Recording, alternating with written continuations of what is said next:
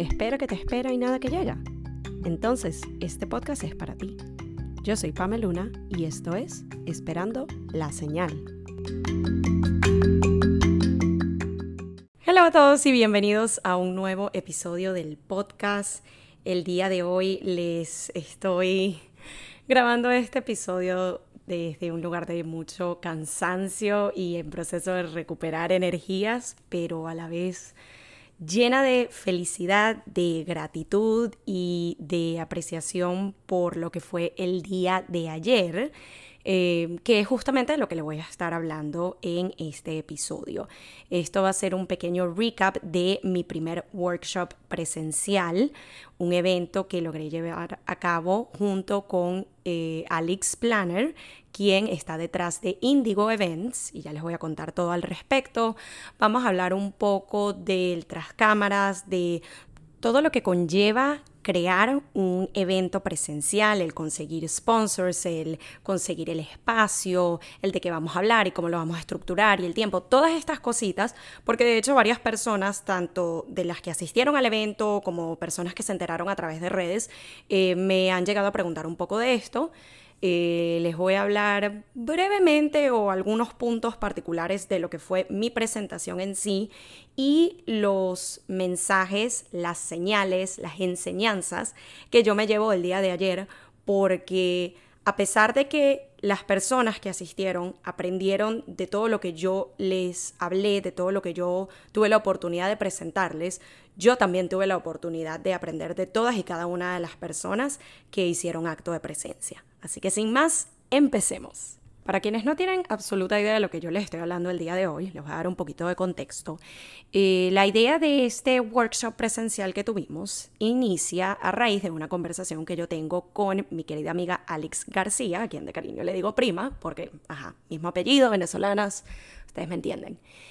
Alex es la persona que está detrás de un hermoso proyecto llamado Indigo Events y, como su nombre lo dice, ellos organizan diferentes tipos de eventos acá en la ciudad de New York. Alex, adicionalmente, quería, como ella me lo describió hace unos días, dejar su granito de arena, dejar las cosas mejor que como las encontró, contribuir de alguna manera a la comunidad, sobre todo a la comunidad de habla hispana. Es así como Alex inicia esta serie de eventos bajo el nombre Create and Connect y la idea es que ella tenga una presentadora, una ponente que hable sobre algún tema en particular, que informe a quienes vayan a estos eventos sobre ese tema, tengamos diferentes actividades, nos demos la oportunidad de hacer networking y conectar entre nosotras, ofrecernos nuestros servicios y seguir creciendo la comunidad de emprendedores acá en New York. Yo tuve la oportunidad de ir al eh, Create and Connect anterior, que de hecho la speaker fue mi querida amiga Oriana, quienes me siguen en redes saben de quién les estoy hablando, y ella tuvo una presentación maravillosa enfocada nuevamente a emprendedoras, creadoras de contenido, sobre dejar ese miedo, ir tras nuestros sueños, trabajar por ellos. Y a mí me encantó la experiencia y en una de esas, Alex me dice, me gustaría que hiciéramos algo juntos, para darles aún mayor contexto. Y esto de hecho fue algo que me faltó eh, hablarlo en la presentación, en el evento, así que se los comparto por acá. En el 2018, cuando yo me gradué del posgrado, yo tuve la oportunidad de ser una de las speakers en la ceremonia de graduación y tuve la oportunidad de dar un discurso de graduación frente a unas 2.000 personas.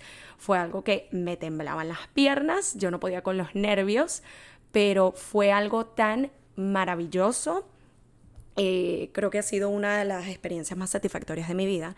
Y yo me acuerdo que después del evento, cuando voy en el carro con mi mamá, yo le digo, esto es algo que yo quiero seguir haciendo de alguna manera en mi vida. Una de mis metas grandes, de hecho, es tener una presentación en TED, un TEDx, ser una TED Speaker. Y em, yo no sabía cómo le iba a llegar a esto de poder eh, dar una conferencia, eh, poder presentar un workshop, pero allí yo diría que concreté ese deseo de yo quiero hacer esto. nos adelantamos a esta conversación que tengo con Alex después de todos estos años, donde honestamente este sueño lo tenía medio engavetado, sabía que lo quería, pero no es algo que he venido trabajando. Y el hecho de que se me presentara así, eh, para mí era como, ok, ya este sueño tiene ganas de salir, te está tocando la puerta, vamos a darle el sí, lo cual gustosamente eh, le dije que sí a Alex, vamos a hacer algo juntas y allí empezamos a trabajar la idea. Ella me dice, bueno, ¿de qué te gustaría hablar? Yo le comparto una serie de opciones y el que a ella más le gustó era referente a conectar con nuestro propósito. Por ende, el nombre de la presentación del workshop era o es Tu propósito sin límites. Ya de ahí por mi parte yo empecé a estructurar una presentación en sí, unos slides, más o menos cómo podía presentar la idea, cómo podía hacerlo interactivo, ciertas actividades que podía traer a la mesa. Y eh, mientras yo me encargaba de ese aspecto del evento, Alex se encargaba de la logística, de encontrar el local, el tema de los sponsors, yo también contribuí con eso. Entonces, para la parte de espacios, que es algo que me han preguntado varias personas al respecto, eh, Alex en sí tiene mucha más experiencia con ello y fue la que consiguió el espacio donde hicimos el evento. El evento lo hicimos en Astoria, en Queens.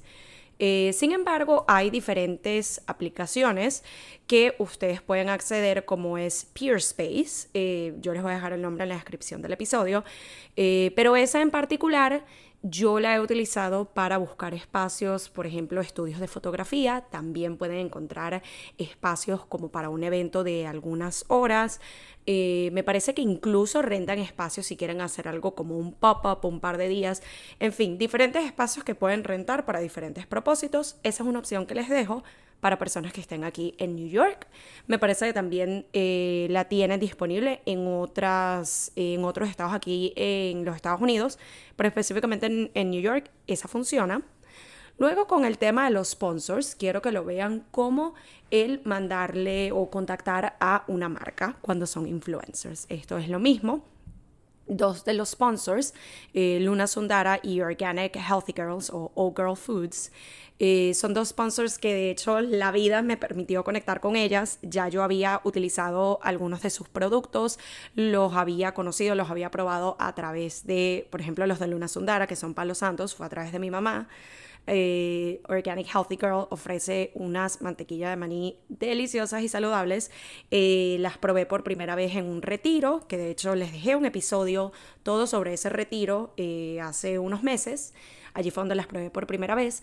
Y luego dio la casualidad de que quien dictó ese retiro, Maga, quien está detrás de Antebasing, otro de los sponsors del evento, justo hace como un mes, hace unas semanas, Em, decidió organizar un picnic para un grupo de nosotras y justo estaban la chica detrás de Luna Sundara, ella se llama Sandra, y la chica detrás de Organic Healthy Girl, ella se llama Valentina, dos mujeres espléndidas, eh, también emprendedoras, y luego de conectar con ellas, a los días dije, mira, yo me voy a atrever, yo les voy a mandar un correo, vamos a ver si dicen que sí, si dicen que no, ya veremos. Y automáticamente fue como que sí, dime lo que necesitas, queremos participar. Eh, con Antebasin pasó lo mismo. Eh, otro de los sponsors, Self Wellness, eh, nuevamente fue a través de un evento que conocí a Cara, la persona detrás de ese emprendimiento. logré probar algunos de sus servicios, me encantó y también se sumó.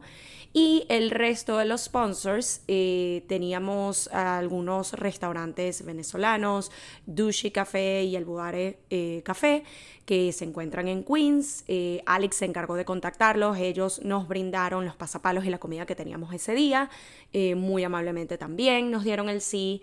Eh, teníamos otro sponsor llamado Mi Guaira. Ellos nos ofrecieron snacks para los goodie bags que teníamos.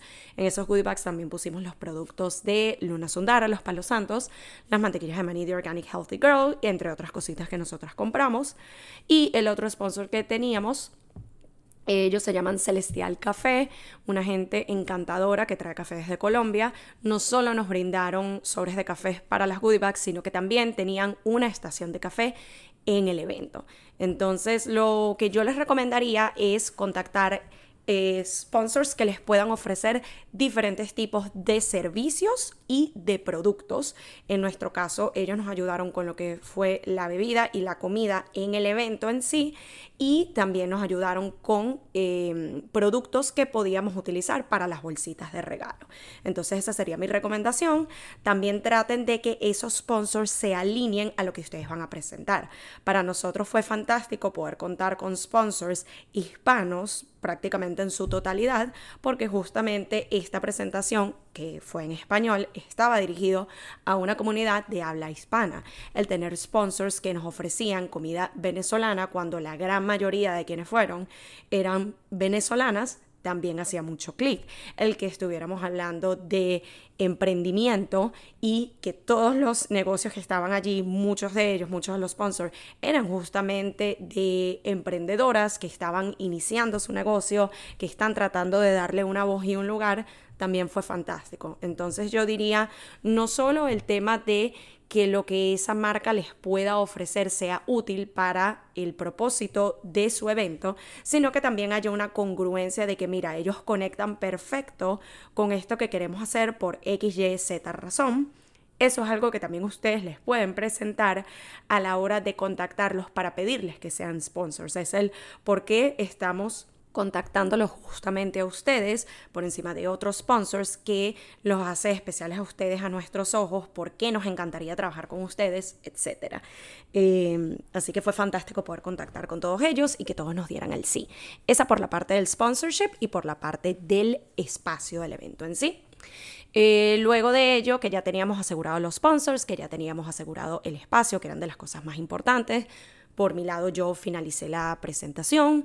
Eh, una cosa que yo recomendaría, si van a tener un aspecto audiovisual, como fue en mi caso, em, asegúrense de que sea algo visualmente atractivo, que no esté sobrecargado de información, que no esté sobrecargado de texto, que sea algo que indique lo que vas a hablar muy brevemente, pero tú seas el responsable de expandir en ese tema, de expandir en esa información. Otra cosa que también les recomendaría, y en especial cuando se va acercando la fecha de la presentación, es que practiquen un poco cómo va a ser esa presentación, guíense de sus diapositivas, eh, vean cuánto tiempo les toma. Para nosotros era un factor importante y para la mayoría de las personas cuando rentan un espacio, por el tema de que tiene cierta cantidad de tiempo disponible para el espacio y tienen que contar no solo cuánto tiempo va a tomar la presentación, el workshop en sí, pero también el tiempo que le tome a la gente llegar, sentarse, hablar un rato, eh, las preguntas que puedan hacer, algún contratiempo técnico que puedan tener, eh, si van a tener alguna actividad, dejar tiempo para esa actividad. Todo eso tiene que estar dentro de eh, las horas que les permitieron el espacio que ustedes renden. Y después, eh, algo muy importante, o quizás antes de hecho, está el promocionar el evento en sí. Nuestro evento era un evento eh, pago eh, con la compra de tu ticket eh, y esto es muy importante detallar qué es lo que puede esperar la persona. Eh, creamos unos flyers donde informábamos que con la compra de tu ticket ibas a tener acceso a esta presentación en vivo, puntos de los cuales íbamos a, a, tratar y hablar ese día, ibas a tener un goodie bag, íbamos a estar brindando mimosas, pasapalos, entonces sean bastante específicos, por lo menos a nosotros una de las cosas que nos pasó es que cuando estábamos creando el flyer, cuando estábamos creando el material para promocionar el evento, originalmente habíamos puesto brunch, porque esto fue un sábado em, entre las 10 y media de la mañana y la 1 y media de la tarde, más o menos que esa es la hora donde la gente suele ir a comer brunch. Pero algo que yo le comentaba a Alex con el tema de ser específicos es que eh, si solamente poníamos brunch, no queríamos que las personas eh, se llevaran la idea incorrecta y pensaran que era un evento donde iban a tener una comida completa. Entonces siempre es importante detallar todas esas cositas. Mira, vamos a tener café y té, o mira, vamos a tener estas bebidas, o mira, vamos a tener es una pequeña entrada, o vamos a tener una mesa de pasapalos. Independientemente de lo que vayan a tener, traten de ser específicos para que así la persona sepa exactamente en lo que está invirtiendo. Y con ese mismo aspecto promocional, yo recomendaría al menos un mes antes empezar a regar la voz. Eso fue precisamente lo que nosotros hicimos. Traten de tener un balance que no se sienta como que absolutamente todos los días y a cada cinco segundos están hablando de ello porque van a cansar a la gente, sobre todo si utilizan las redes para promocionarlo, pero que tampoco sea algo que dijeron una vez y ya después el día antes del evento porque seguramente nadie va a ir. Entonces traten de buscar ese balance. Nosotros lo que hacíamos, o por lo menos yo en mi caso, quizás lo hablaba hoy, dejaba que pasara un día, lo volvía a comentar, lo integraba de alguna manera en mi contenido. Si estaba hablando, por ejemplo, en un video de propósito, comentaba de que, hey, vamos a tener este evento relacionado a propósito en, unas semanas. Eh, en el podcast, en otros episodios anteriores, creo que llegué a mencionarlo también. Entonces, es buscar la manera de que no se sienta como que me estás eh, presentando una publicidad constantemente, sino que se sienta orgánico. Y también eh, no quedarse solo con el flyer y ya, pueden utilizar otro tipo de formas para promocionar el evento, el crear ese, esa curiosidad de estamos preparando algo increíble o aquí estoy armando la presentación y quizás muestras brevemente un slide de la presentación o por lo menos algo que yo hice cuando me llegó una caja con eh, algunos de los productos que íbamos a tener. No mostré la caja, el contenido de la caja en sí, Solamente salí por stories con la caja como que a que no adivinan. Me llegaron algunos de los productos de las goodie bags. Estoy muy emocionada porque los vean. Contar un poquito de la historia. Y todo eso hace que la gente conecte y no lo sienta como otra publicidad más, sino, hey, me interesó por esto de que, wow, tienes varios sponsors que te están apoyando. O, ah, es que me vas a estar hablando de un tema del que tú normalmente comunicas eh, a través de tus plataformas, a través de tu podcast. Entonces, póngase creativos con esa idea. Y ya después, el día antes del evento, fue cuando armamos todas las goodie bags. Eso también nos sirvió para promocionar ya últimas horas, quedan pocos tickets, que por cierto, y esto fue algo que nos pasó, pero Alex me comenta que también le ha pasado en otros eventos y se los, se los comento para prepararlos si ustedes están en proceso de planificar un evento presencial. La mayoría de las veces el día antes van a tener un incremento en ventas porque es como que todo el mundo lo deja para última hora. Yo todavía estoy analizando el aspecto psicológico de eso, de por qué si tenemos un mes promocionando el evento, porque hay gente que sí, cinco horas antes y que, mira, yo acabo de comprar el ticket, porque nos pasó. Se los digo más que nada para que estén preparados en general, pero también si van a hacer bolsitas de regalo y las tienen contadas en relación a las personas que se han inscrito, siempre piensen en más. Si es un evento, por ejemplo, el espacio a nosotros nos permitió un máximo de 40 personas, nosotros estábamos pensando en, ok, eh, dos días antes tenemos 20 eh, personas registradas, vamos a hacer bolsitas como que si vamos a tener 30, por ejemplo. Entonces siempre súmenle un poquito más, es preferible que les sobren quizás un par de bolsitas a que último minuto se inscriba gente, que es genial, pero después queden corta con lo que quieran ofrecer. Entonces siempre piensen para más de las personas que están registradas y están aseguradas uno o dos días antes del evento. Y básicamente en el evento en sí, lo que era el contenido, que es otra de las partes que yo les quería compartir en cuanto a tu propósito sin límites, mi intención era el de poder inspirar y ayudar a todas las personas que asistieron a que se dieran cuenta de que esas respuestas ya existen dentro de cada uno de nosotros. Ya nosotros tenemos una idea más o menos clara de lo que nos gusta, lo que nos apasiona, lo que nos llena, para lo que somos buenos, las habilidades que tenemos, cosas que quizás nos llenan, pero todavía nos falta reforzar algunas cositas y podemos tomar pasos para hacerlo. Entonces incorporé la información junto con diferentes actividades. Una tenía que ver con nuestra historia, luego de que yo les hablé un poquito de lo que ha sido mi historia de eh, donde estudié, que me gradué, que me licencié, mis trabajos y más, les invitaba a las personas a que listaran algunos aspectos de su historia hasta ahora que eh, resaltan, que destaquen, que incorporen elementos que pueden estar relacionados a su propósito. Trabajos que les llenaron, carreras que les ilusionaron, cursos que les dejaron alguna enseñanza. Allí están algunas de esas respuestas que nos pueden llevar a nuestro propósito. Después pasamos a la parte de para qué soy bueno, para qué no tanto, qué me gusta, qué no me gusta y qué está repetido en algunos de estos cuadrantes. Cuáles son cosas que me pueden gustar y para lo que soy bueno. Cuáles son cosas que me encantan pero no soy tan buena y no es algo que piense desarrollar. O algo que se me da buenísimo pero definitivamente no es lo que me gusta. Ahí también vamos respondiendo ciertas preguntas. Luego pasamos a la parte muy importante de las creencias limitantes. Ya de esto hemos llegado a hablar en episodios anteriores del podcast y aquí nos centramos en cómo llevar una creencia limitante a una fortaleza, cómo reprogramar nuestra mente para transformar una idea que nos ha venido frenando y que no nos permite avanzar en algo que suene un poco más proactivo y positivo. Y finalmente el último aspecto, ya una vez que trabajamos esta parte, era la de listar un SMART goal, una meta inteligente, hablamos de qué significa cada letra del acrónimo, hablamos de cómo llevar un plan o algo que deseamos a algo más concreto, algo medible, algo realista, algo que le podamos poner una fecha final para así ser más responsables con nosotros mismos y con los pasos que debemos tomar para empezar a ver resultados.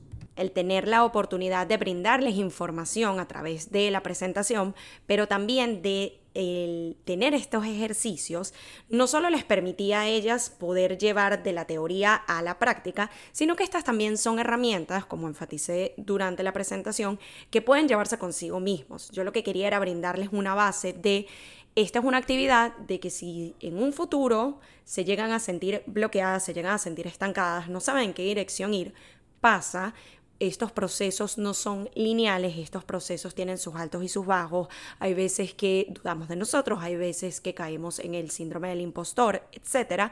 Pero estas herramientas, una vez que ya las sabes utilizar, las puedes aplicar cada vez que te encuentres en uno de estos eh, bloqueos, cada vez que consigas uno de estos obstáculos en el camino, para que no te quedes estancada, sino que puedas seguir avanzando.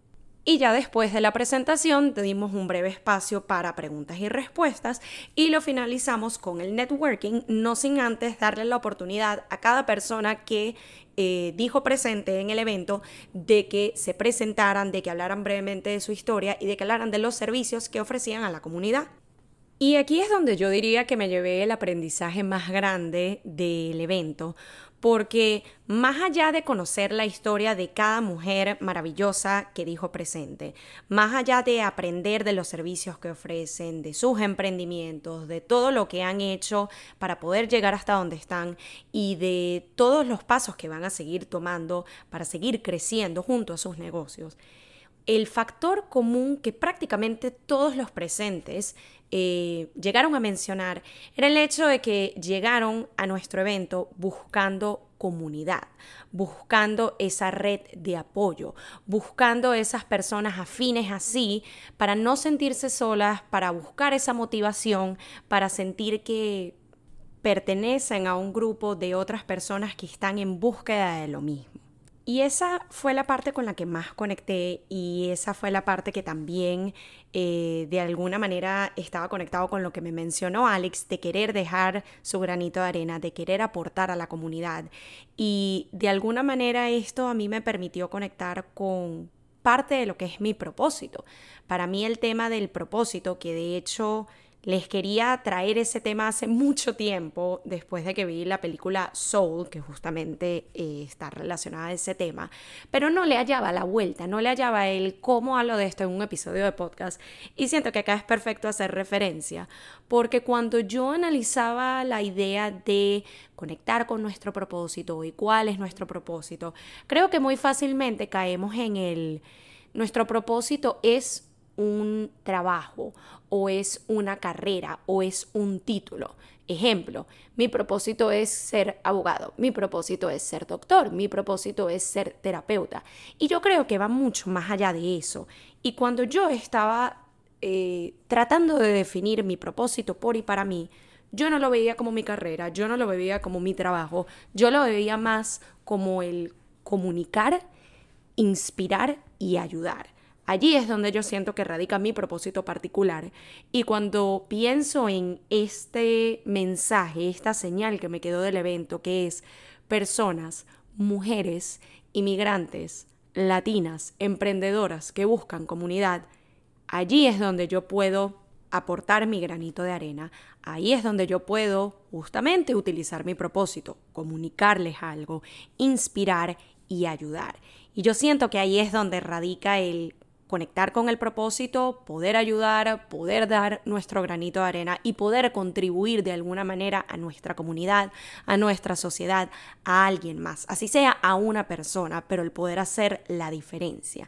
Entonces fue una experiencia muy eh, completar el, el ciclo de sentir que sabía hacia dónde iba, sentir que sabía cuál era mi propósito, después darme cuenta de que quizás la respuesta no estaba allí, el ver todos los cambios y evoluciones que yo he venido dando en los últimos dos años, de seguir un camino lineal, de sentir que por allí iba a ser el resto de mi vida, darme cuenta de que no era así, entender que solo porque no iba a continuar en ese camino de mi carrera al 100%, no significaba que había perdido el tiempo, no significaba que todo lo que estudié y todo lo que aprendí fue en pero también darme cuenta de que algunos de esos aspectos todavía me gustaban y yo podía transformar lo que yo iba a hacer con el resto de mi vida.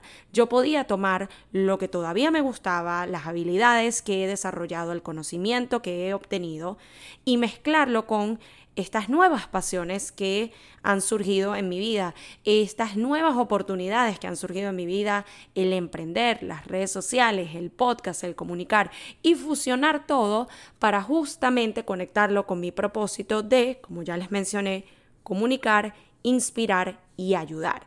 Y el ver cómo todo eso se materializaba de alguna manera en el evento de ayer fue simplemente mágico. Así que con todo esto lo que busco es eh, permitirnos entender, primero que el propósito va más allá de solo un título o un trabajo o una carrera. El hecho de que pueda que esa respuesta no nos llegue de buenas a primeras, puede que esa respuesta sintamos que ya tenemos la respuesta correcta en un punto de nuestras vidas, como fue mi caso, darnos cuenta más adelante con el entendimiento, con apertura, con estar dispuestos a cambiar de opinión, el darme cuenta de que quizás por allí no era, pero no significaba que tenía que decir no o dejar atrás todo lo que yo venía haciendo, sino que todavía podía agarrar algunas de esas herramientas y llevarlas hacia el futuro. Entender que vamos a estar en constante cambio, vamos a atravesar diferentes ciclos, vamos a atravesar diferentes experiencias en nuestras vidas, pero todo ello de alguna manera convive bajo este paraguas que es nuestro propósito mayor. Y depende de nosotros hacer el trabajo interno de quitarnos estas creencias limitantes, de poder conectar con aquello que nos gusta, que nos apasiona, que nos llena, para lo que somos buenos, nuestras habilidades.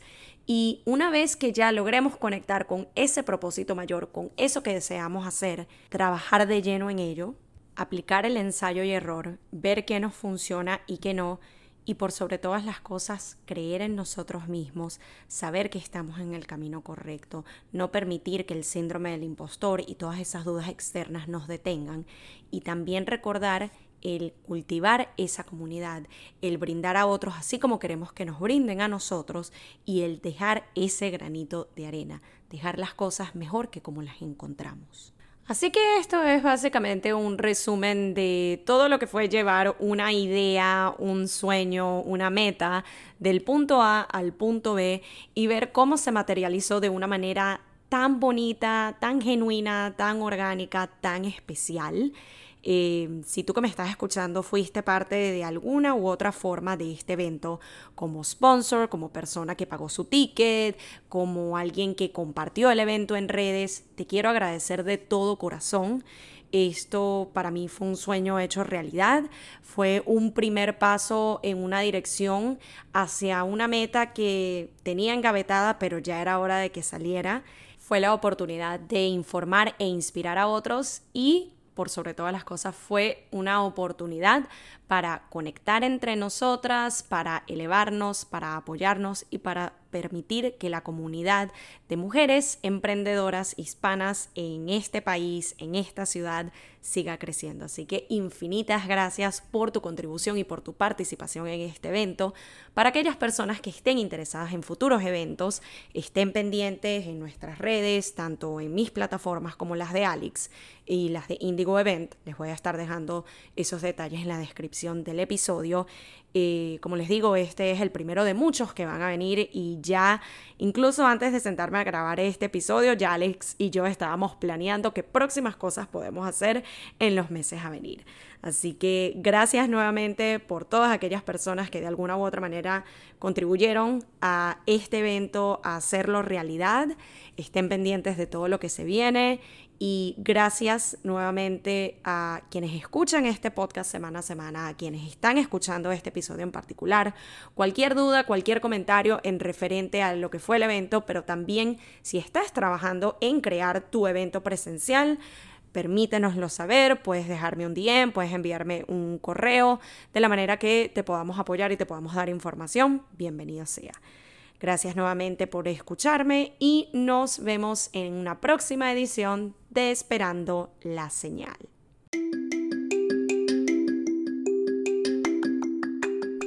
Y esto fue Esperando la Señal, un podcast donde aprendemos semana a semana que a veces solo falta una señal para dar el primer paso. Nos vemos en un próximo episodio.